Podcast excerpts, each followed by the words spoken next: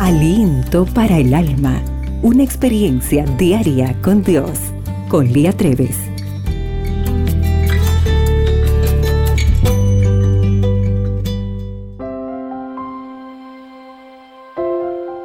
Hola querida amiga. ¿Necesitas liberación?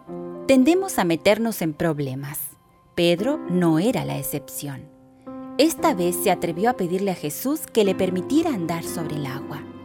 Eso era humanamente imposible. Los equilibristas pueden caminar sobre una cuerda.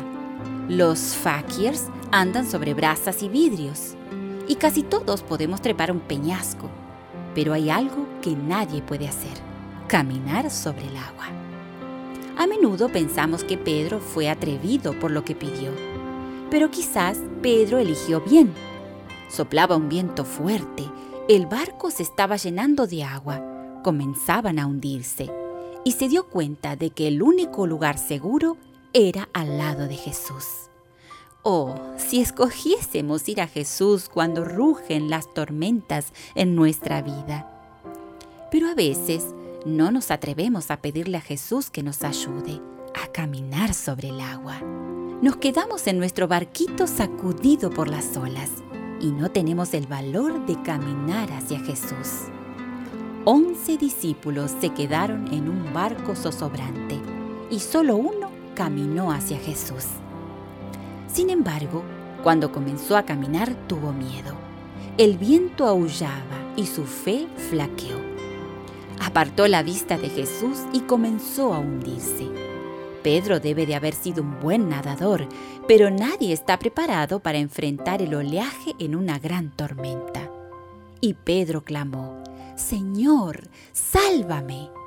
No había tiempo para embellecer la oración con palabras. No había tiempo para arrodillarse. Era una oración de desesperación, corta y al punto.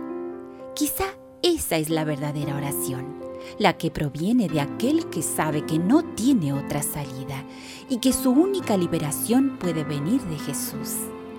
Y Jesús, extendiendo su mano, lo salvó. ¿Será que es en este momento que los vientos y las tormentas de la vida te hacen sentir que te estás ahogando? ¿Será que tu fe o tu vida espiritual está zozobrando?